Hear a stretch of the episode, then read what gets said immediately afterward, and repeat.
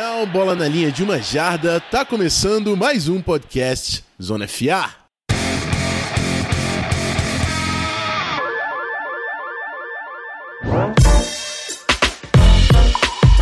É isso aí, rapaziada. Versão de playoffs do Zona FA. Acabou de passar a primeira rodada aí do Wild Card. Só jogão, tá todo mundo hypado e, meu irmão, vai ser assim até fevereiro, não tem como. E para me ajudar na missão aí de falar um pouco sobre os jogos que aconteceram e também dos confrontos aí do Divisional Round, trouxe, como sempre, ele, my quarterback, Pedro Pinto. Tudo certo, amigo? Yo, baby!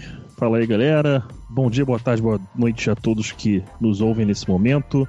É um prazer imenso estar aqui gravando mais uma vez uma rodada de wildcard fantástica que tivemos nesse final de semana passado. Peço desculpas estar falando um pouco baixo, pois todo mundo aqui de casa já está dormindo neste momento, então não quero acordar os outros indivíduos que habitam com a minha pessoa. Então seguirem com um tom um pouco mais baixo hoje, mas, cara, que rodada fantástica. Os playoffs estão chegaram já para mostrar que esse ano vai ser tudo decidido no detalhe, meu amigo. Então tô ansioso aí pro Division Round.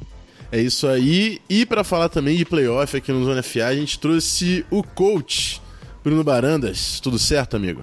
Fala galera, bom dia, boa tarde, boa noite aí. Sempre um prazer estar aqui. É, não tão prazer dessa vez, né? Falar de coisa desagradável. Não tô feliz com a rodada aí que nem os demais. Mas foi sim, foi uma grande rodada.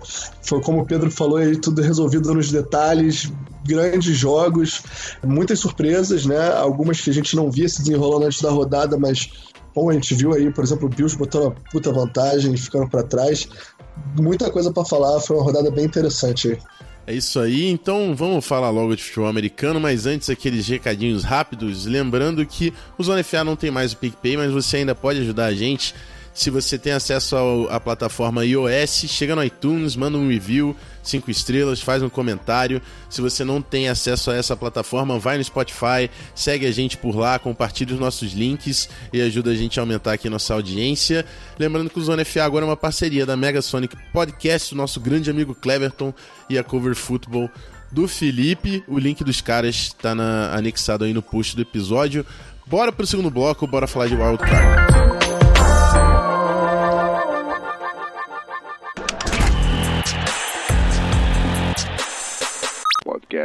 Zona FA.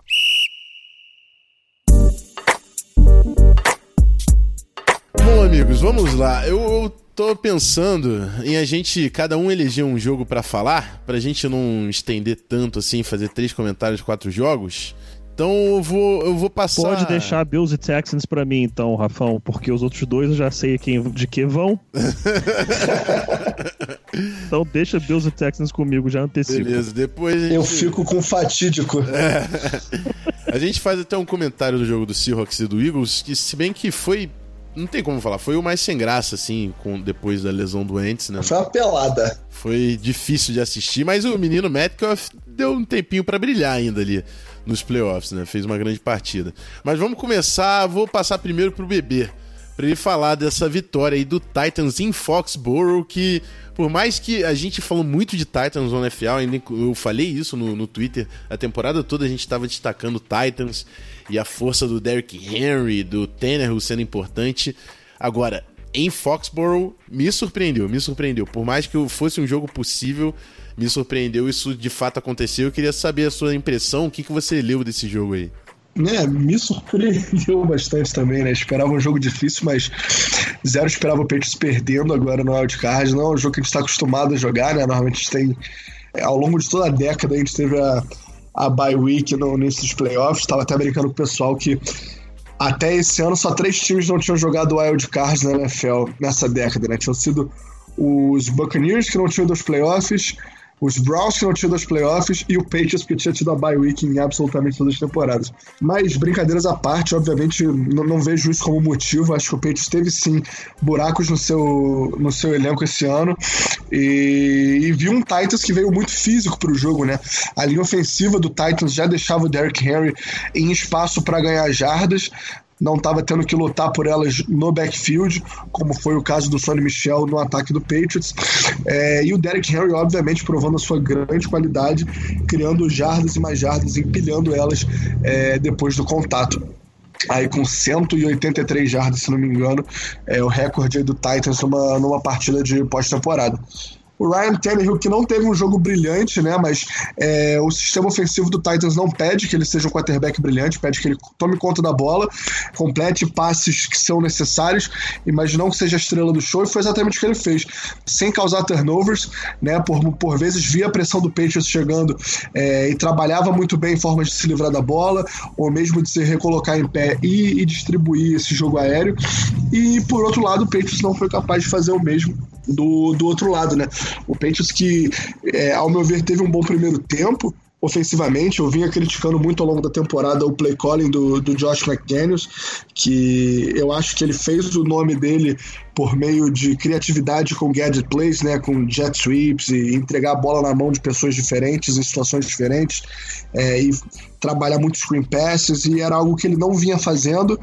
E nesse jogo no primeiro tempo ele, ele utilizou bastante dessa situação utilizou bastante de, dessa tática e o ataque do Patriots estava andando estava tendo dificuldades quando chegava a red zone mas estava andando é, e a gente viu o Patriots voltar para o segundo tempo, um ponto de déficit no placar, né? O jogo muito ainda é, em aberto, podia estabelecer o tipo de game plan que quisesse, podia manter o game plan que vinha dando certo no primeiro tempo, mas a gente viu o contrário, a gente viu um Patriots que abandonou o jogo corrido, estava indo para o passe na primeira descida, na segunda descida, e aí numa terceira para longa acabava tendo que passar mais uma vez e acabou se tornando um ataque previsível. O pass rush do, do Tennessee Titans acabou indo sem ter que preocupar com o jogo corrido, a secundária dropando inteira, e o jogo começou a ficar muito complicado para o Tom Brady. É, como eu falei, o grande destaque do jogo para mim foi o Derrick Henry. É um jogo brilhante do running back do Titans. A linha ofensiva fez um trabalho fora de série. O Tannehill como eu falei, não brilhante, mas impecável ainda assim. Não teve nenhum tipo de erro que comprometeu o Titans, apesar da dificuldade de pontuar no segundo tempo, né? A defesa do Patriots é, se estabeleceu muito bem. É, começou no primeiro tempo, na real, ao longo do jogo inteiro, onde a gente via aquele bem aquele bend but don't break, né? enverga mas não quebra, permitindo jardas. O Titans chegava perto, mas na hora que importava o Patriots segurando, segurando a sua, não deixando o Titans pontuar por muito tempo, tirando aqueles 14 pontos no no início do jogo.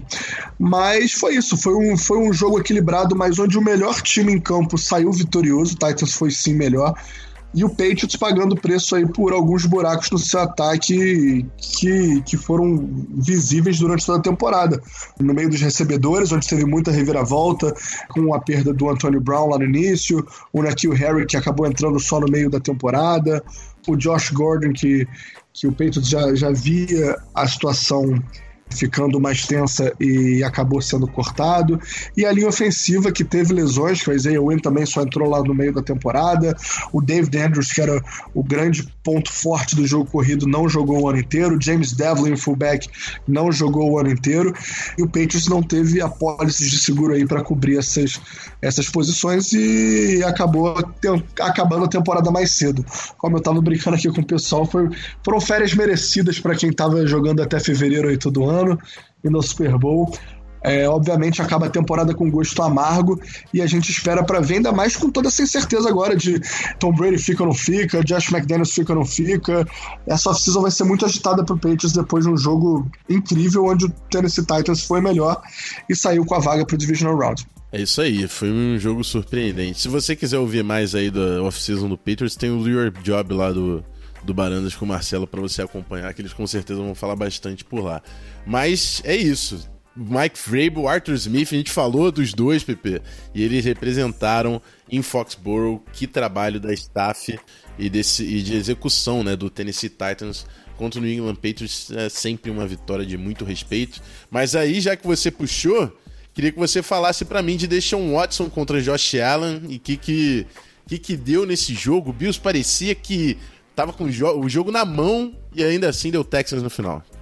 Rafão, eu sei que parece que é bater no peito muito tarde, mas me corrija se eu estiver errado. Eu falei o ano inteiro que o Allen seria o motivo pelo qual o Bills não iria longe. Falou. Eu falei isso o ano inteiro, repetidas vezes. Me disseram que eu tava maluco, que, cara, olha como ele tá progredindo, olha como ele tá indo bem. Uma coisa é o potencial que ele tem, outra coisa é o Davis, até mandar um abraço pro David Chodin lá do, do On The Clock, lembrou que quando eu trabalhava lá com o On The Clock ainda, eu fiz o, o Sky Report do Josh Allen. E minha última frase, é, resumindo tudo, era basicamente o protótipo de um quarterback, potencial alto, taço fora de série, consegue todos os passes, peca na mira e, na, e no processamento mental. Exatamente isso que a gente viu no segundo tempo. O Bills começou o jogo controlando a partida, fazendo 13 a 0 Chegou a fazer, se não me engano, foi 16 a 0 Permite que Isso. o Texans volte ao jogo, empate a partida, né? Após, já claro, virar 19 a 16. E aí, em overtime, o Texans vence 22 a 19. Ah, o Allen não teve um jogo tão ruim, olha para os números dele: 24 46, 246, 264 jardas. Cara, ele teve uma interceptação do Roby que era que era para ocorrer e o Roby não pegou. Ele deixou muita jogada no campo. Foi uma coisa surreal, muita jogada no campo, muitos recebedores abertos.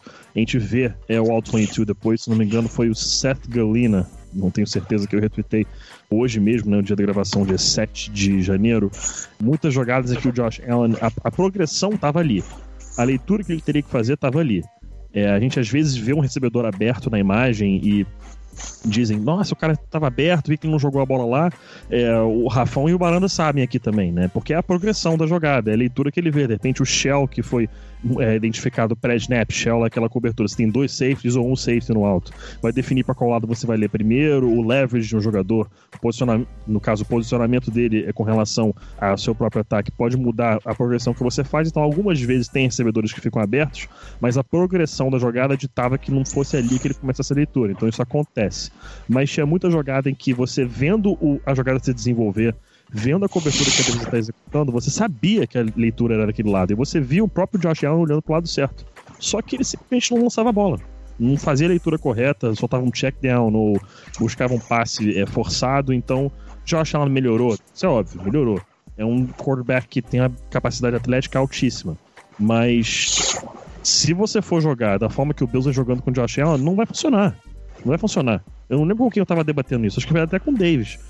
Se o Deus, é claro, não dá pra dizer que vai jogar com um jogo com o funcionar. Mas se resolverem utilizar o Josh Allen, focar um pouco mais na habilidade atlética dele, botar ele para não ter que fazer tanto, tanto processamento mental, tantas leituras, pode funcionar. Só que eu não acredito nessa evolução da leitura de defesa dele, não acredito que isso vá ser algo que vai melhorar muito mais, de repente uns 10, 15% a mais no máximo.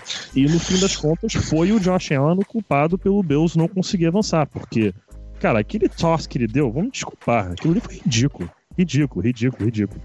E, enfim, isso aí foi. Se eu sou torcedor do Bills, eu sigo preocupado com o Josh Allen. Se eu não tava, agora eu, eu, eu, eu acho interessante ficar, porque eu não vejo ele melhorando muito, não. E indo pro lado do Texans, cara, eu sei que o Texans ganhou, eu sei que eles viraram a partida, mas Bill O'Brien has gotta go. Não tem mais condição. Ele. O play call horroroso, um negócio completamente apático. Texans inútil no primeiro tempo. Boa parte do mérito disso é a defesa do Bills, tá? Não vou também dizer que foi culpa do Texans. A do Bills foi fantástica no jogo, fez tudo que podia. Teve um lance que, cara, era um sack em cima do Deshaun Watson. Era um sack. Só que é o Deshaun Watson. Ele saiu daquilo, daquilo, não sei, não dá pra dizer como. A habilidade que ele tem de, de, de escapar de sacks de improviso é altíssima. Num quarterback qualquer, aquilo é um sack, mas sendo o Deshaun Watson, não ocorreu. O Texans é um time que tá chegando no seu limite potencial, mas não é nem por conta do elenco, é por causa da coach. A coaching staff tem sido um problema pro Texans.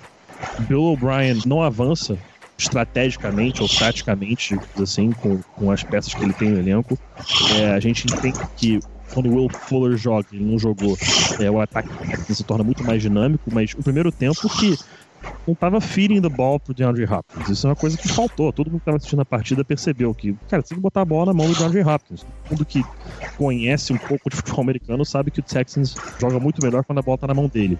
É, então, grande ponto fraco, eu diria, do Texans aí é o head coach Bill O'Brien. No todo, um jogo interessantíssimo, muito bom de assistir a rodada toda foi muito boa, né? Eu acho que o pior jogo foi provavelmente o, o Seahawks e Eagles no domingo à noite. Um jogo bem apático, mas Um jogo interessantíssimo entre o Texans e o Bills. Eu acreditava na vitória do Bills, foi meu palpite é, no nosso podcast, né? É, na semana passada. A gente passou ali rapidamente em cada jogo quem a gente achava que venceria.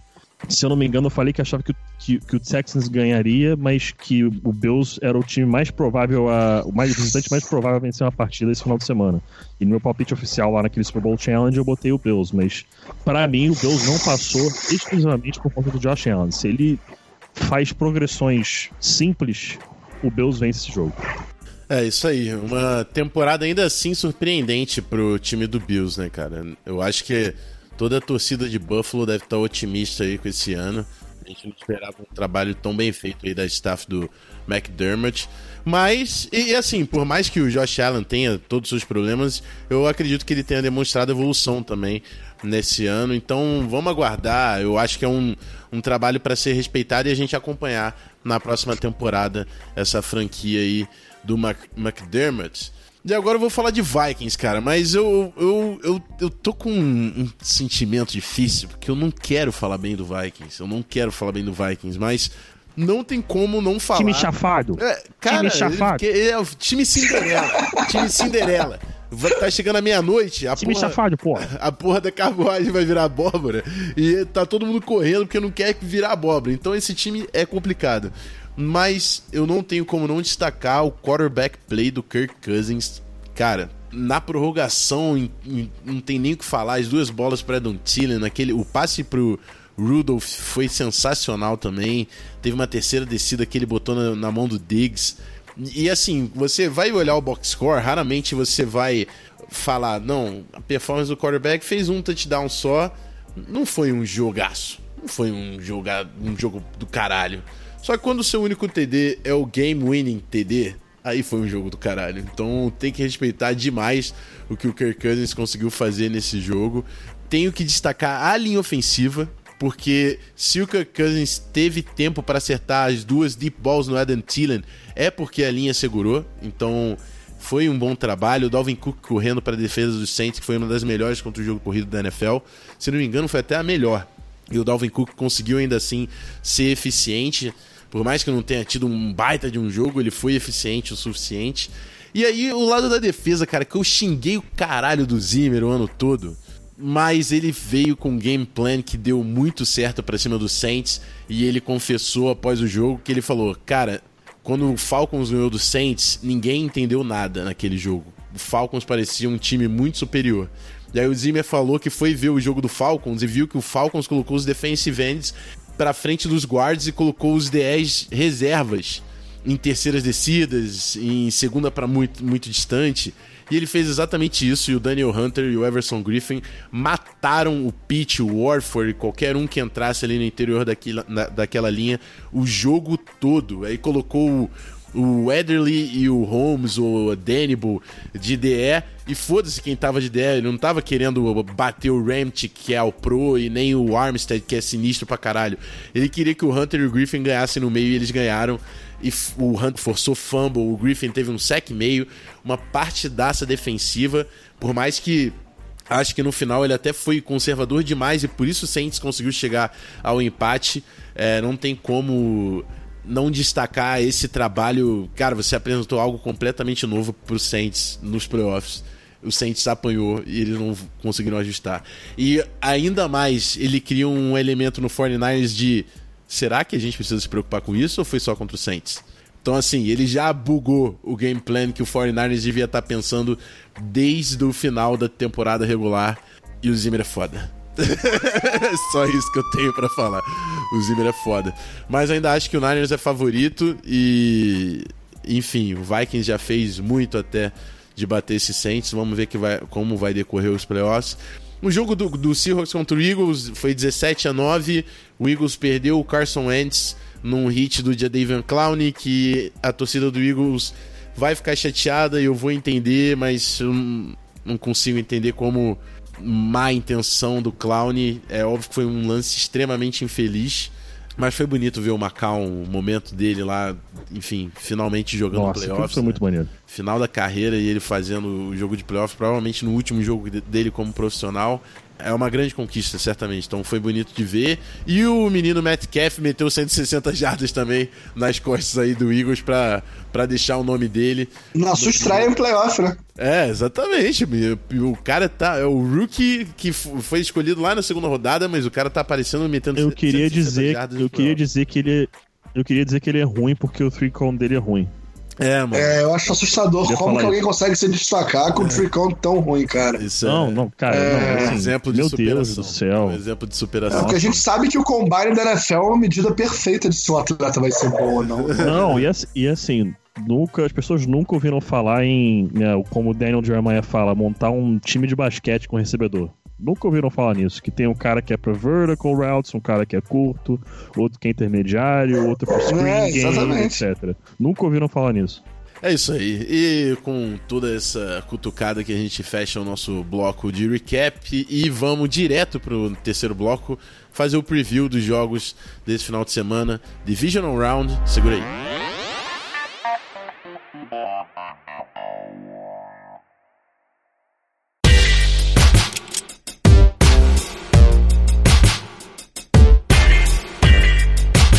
Bom, amigos, eu vou fazer mais ou menos na pegada da última rodada. Eu vou primeiro falar dos jogos aqui, que no sábado a gente começa com o Vikings, que é a seed número 6 da NFC, contra o Niners, a primeira seed da NFC em São Francisco. Partidaça, Jimmy Garoppolo contra Kirk Cousins. E depois, no segundo jogo do sábado, a sexta seed da AFC, o Tennessee Titans pegando o Baltimore Ravens. Lamar Jackson contra Derrick Henry, outro grande confronto. Domingo a gente começa com a seed número 4 da AFC, o Texans indo a Kansas City pegar o Chiefs, que é a seed número 2. E o segundo jogo de domingo, o Seahawks, número 5 da NFC, pegando o Packers, que foi o segundo colocado da NFC. E eu começo perguntando pro Barandas qual é o jogo que ele tá prestando atenção, qual é o jogo que ele vai parar e falar, quero ver isso aqui. Olha, cara, eu vou te falar que os dois confrontos na UFC são muito interessantes, mas o jogo que eu tô de olho é Texans jogando contra o Kansas City Chiefs. Eu não compro o hype do Kansas City, não, não é um time que, que desce muito desce muito para mim. Eu acho que o Deshaun Watson é, é o cara que vai, vai desbancar esse hype todo fez um, um, grande jogo quando foi solicitado a ele contra o Buffalo Bills. A gente sabe que o Kansas City é um animal completamente diferente do, do Bills. É, é, um time muito mais completo, é um, é um ataque muito, muito, muito mais perigoso. Mas eu quero ver como o Texas vai se parear a esse time. A gente viu aí, é, por vezes, o, o, Kansas City ser bem limitado. É, o, os dois últimos jogos que eu vi aí do Patriots contra eles, lá na, na, na AFC Championship Game do ano passado e na temporada regular desse ano, me, me ficou claro a estratégia muito muito óbvia para limitar o ataque deles, né? É, usando bastante stunts na linha defensiva, trazer o DE para atacar o gap interno, o DT para atacar o gap externo, trazer pressão, posicionar em um lugar e trazer ela de outra, para confundir tanto a linha ofensiva quanto o Patrick Mahomes, e como vai ser o esquema usado para fazer o double team no, no Tarek Hill, que é indispensável, né? Um jogador que a gente sabe que é, é dinâmico demais, é rápido demais e Kansas City gosta de dar muita bola na mão dele. No outro lado da bola, eu vejo o Texans com um time muito perigoso por uma defesa do Kansas City que, apesar de vir melhorando, apesar de vir produzindo, é uma defesa que ainda é, eu vejo ela como bastante frágil. E especialmente se tiver a volta aí do Will Fuller, é, a gente vai ver um time do Texas bem completo, bem forte, bem dinâmico, que pode, pode desafiar é, esse time do Kansas City por essa vaga aí no UFC Championship Game. É isso aí, ó, menino Deshaun Watson. Será que ele pega a finalzinha da UFC? Seria interessantíssimo, né? Mas vamos ver. O Chiefs é, é um time duro de bater. É, eu, eu acho que o que o, que o Deshaun Watson é o, é o cara, né? Tipo, além, obviamente, do, da qualidade técnica, é, que a gente também vê no Mahomes, que a gente também vê no Lamar Jackson aí, dos dos, QBs mais novatos aí proeminentes da UFC. É, o Deshaun Watson, para mim, ele tem aquele, aquele X-Factor diferencial, né? Aquele, quando é necessário, ele tem aquele clutch, aquele, aquela, aquele clutchness dentro dele que, que faz ele resolver, como foi naquela jogada, um cara muito difícil de se derrubar, um vencedor nato, como mostrou vez, vez atrás de vez em Clemson, e eu acho que esse é o ano que ele mostra esse cartão de visita para a NFL inteira e derrota o Kansas City para chegar possivelmente numa final entre dois QBs bem móveis aí, né? É, mostrando aí a, a nova cara da AFC pro, pro restante da NFL.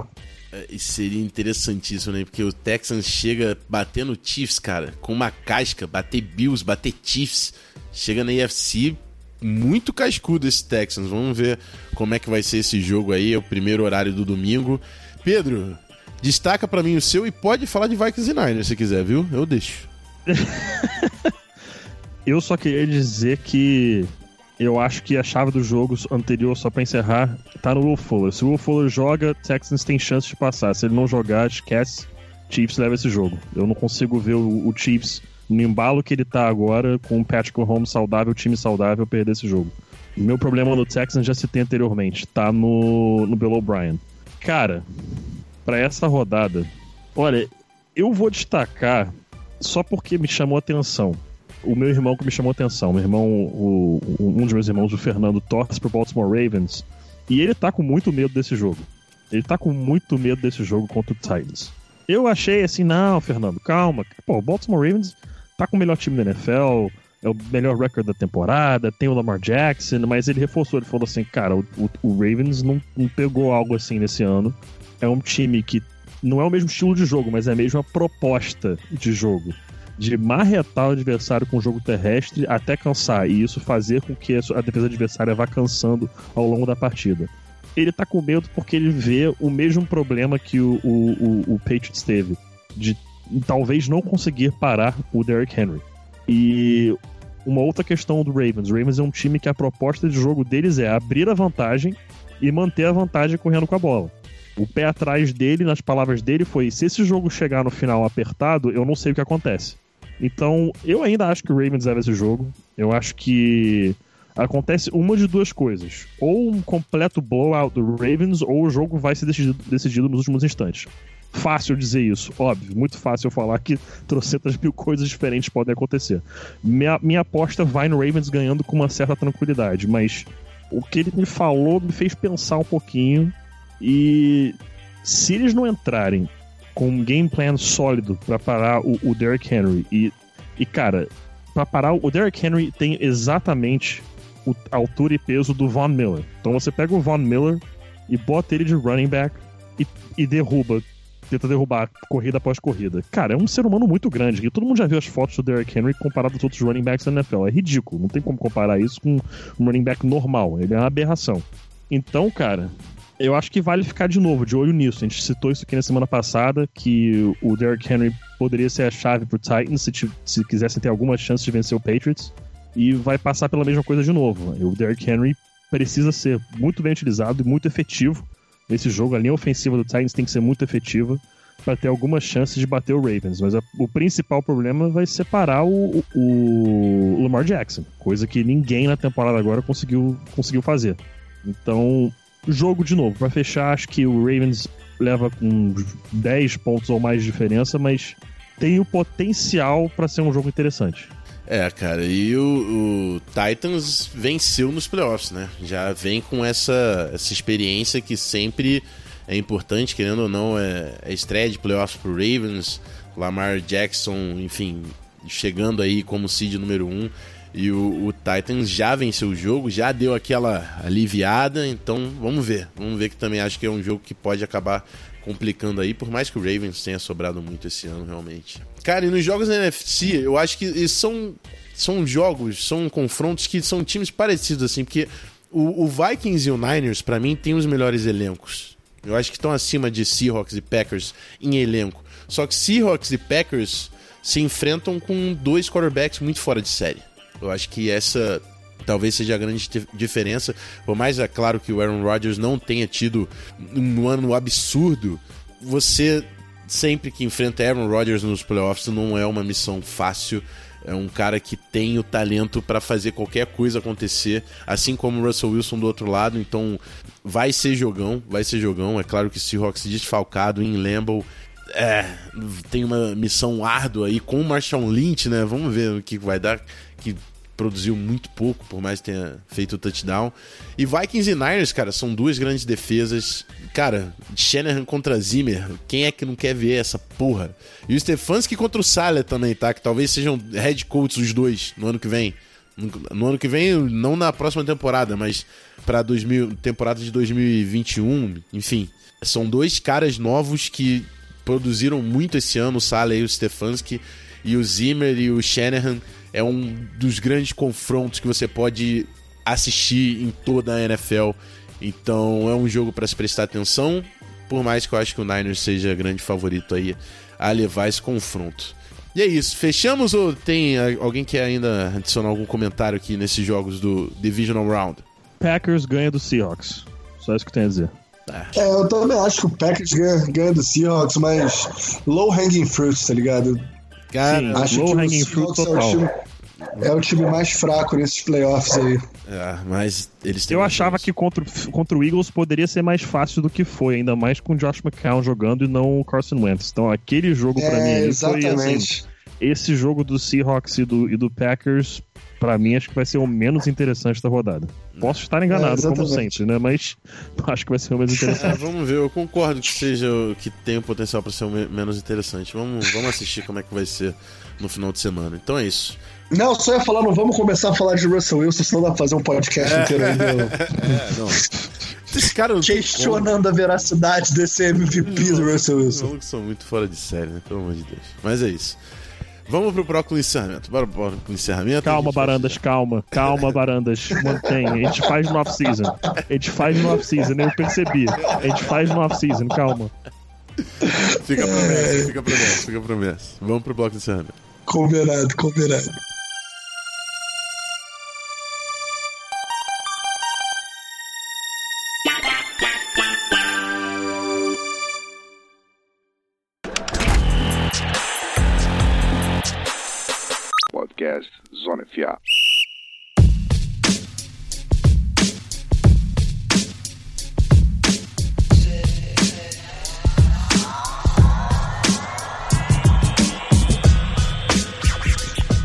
Rapaziada, antes da gente de fato se despedir, eu vou chamar o meu amigo Pedro que vai nos atualizar mais uma vez do palpite certo.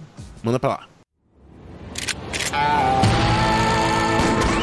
Olha, cuidado assim aí que os meninos é meio ruim de pontaria, viu? Pois é, meus caros. Chegamos aqui agora na parte dos playoffs, né? Do palpite certo. Na semana passada a gente acabou fazendo o palpite de um jogo para cada um. A gente vai repassar aqui rapidamente. O Bruno Barandas foi de Pats over Titans, acabou errando nesse palpite. Eu Otávio e Rafão fomos de Saints over Vikings. Rafão até falou que era um win-win situation para ele. Que se o se o perdão, o Vikings fosse eliminado, é, ele acertaria o palpite. Nós três erramos. E o único que acertou foi Guilherme Beltrão. Ele foi de Texans over Bills. Então a gente tem um acerto só na rodada. O ranking após o Wild Card Weekend: Otávio em primeiro, 15-3. Eu Pedro em segundo, 13 e 5, Parandas em terceiro, 12 e 6, Rafão Martins em quarto, 10 e 8, e o Beltrão conseguiu diminuir a diferença aí, tá 7 e 11. Para agora, essa parte final dos playoffs, a gente acabou mudando um pouquinho. Vamos botar todo mundo para palpitar sobre todas as partidas, para ter uma chance de de repente embolar tudo aí nessa reta final da disputa. A gente vai agora com os palpites de rodada divisional. Para ficar mais fácil para vocês e economizar tempo, vou falar apenas quais times que foram escolhidos para passar de fase.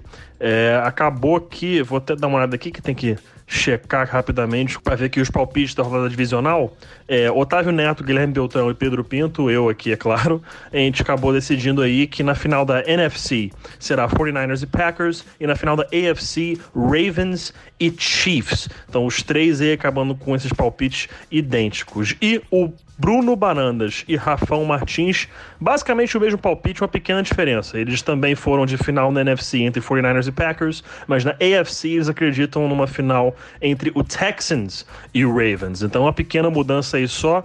pode ficar um pouco interessante aí, porque não, não, não tem muitas mudanças, é claro, entre os nossos palpites, mas algumas aproximações podem ocorrer aí após essa rodada. E aí a gente vê, né? Vamos ver como é que vai ficar para a rodada do AFC e NFC Championship Weekend na outra semana. Bom, é isso, amigos. Eu queria agradecer mais uma vez a companhia de vocês. É playoff da NFL, tô empolgado pra caralho. São os melhores jogos da temporada e eu fico absurdamente ansioso para ver isso acontecer. E a porra do Vikings ainda me ganha essa merda pra eu ficar mais estressado. Mas é isso, é lindo. NFL, eu te amo. E é playoffs e draft, cara, não tem como. Fico muito pilhado. E eu espero que vocês também estejam pilhados e a gente consiga fazer um trabalho honesto acompanhando esses jogos aí durante esse período. Agradecer mais uma vez, Pedro Pinto. Um abraço, amigo. Um abraço, amigo. Você é um amigo. Todos vocês aqui, todos os nossos ouvintes, sempre um prazer estar por aqui. Podcast um pouco mais curtinho essa semana, mas bastante objetivo. Na semana que vem tem mais aí com esses resultados que tomara que venha alguma surpresa, né? Sempre é bom ter alguma surpresinha aí. Eu vou pedir pro Rafão fazer uma live dele assistindo esse jogo, porque esse, se no último ele não morreu, na verdade, se ele não morreu no Minneapolis Miracle, ele não morre Cara, mais, né? Essa é a grande verdade, vou ser sincero. Foi quase, foi quase. mas eu vou fazer uma live, hein? Fica a promessa. vou fazer uma Mas live. sabe, o Rafão me falou que ele ficou uns 10 minutos ele ficou pensando, cogitando pedir chamar SAMU. Cara, eu, assim. eu tava encostando na parede. Eu juro que eu fiquei encostando na parede, tipo, mano, isso é um mundo real. Eu acho que eu fui pro universo paralelo nessa porra. Não é possível que isso aconteceu. Eu não acreditava que o caralho tinha acontecido. Eu tava derrotado e do nada touchdown. Não existe. Mas enfim. Outros momentos, outros playoffs. Vamos pro próximo. Varandas, brigadão, irmão. Sempre um prazer. É sempre um prazer estar aqui, pô. Ainda mais gravando com vocês dois juntos, né? Eu acho que é a primeira vez que nós três gravamos juntos o, o, o podcast. Porra, vocês dois são meus irmãos aí, o público do Zona FA é incrível.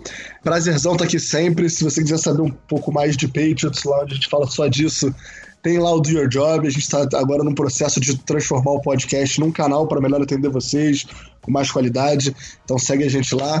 E sempre que possível estamos aqui, pô, muito maneiro o podcast hoje. E como o Pedro falou, vamos esperar para ter alguma surpresa aí, porque dar o que a gente espera nunca é muito maneiro, né, cara? É maneiro a gente ficar ali com o coração na mão, ser surpreendido e essas coisas que o futebol americano bota pra gente, né? É isso aí. NFL Playoffs, Playoffs Football, Postseason E só pra dar uma, só pra dar uma cutucada, que eu nunca dou uma cutucada, curte suas férias aí, Bananas. Ei. É a única cutucada que eu posso dar. É a única cutucada que eu posso dar. É Qual foi o grade que você deu qual foi o grade que você deu pro Deshaun Watson mesmo? Eita, é, ó, ó, ó. Não, calma aí, não, peraí. Round one. Acusou Vai. O, o Galvão, sentiu. sentiu, Galvão. Sentiu. Sentiu. Mas é isso, é isso. Eu, eu só aceito falar do meu time quem viu o seu QB levantar seis, seis lombardes shows. Aí, aí pode falar Game comigo. over, drop the mic. É botou o um anel em campo. Essa, essa, opa, botou o anel em campo. Tá certo. É isso, gente. É um prazer sempre estar com vocês e a gente encerra por aqui o programa 161. Semana que vem tem mais playoffs. Cola com a gente. Vamos nessa. Aquele abraço. Fui!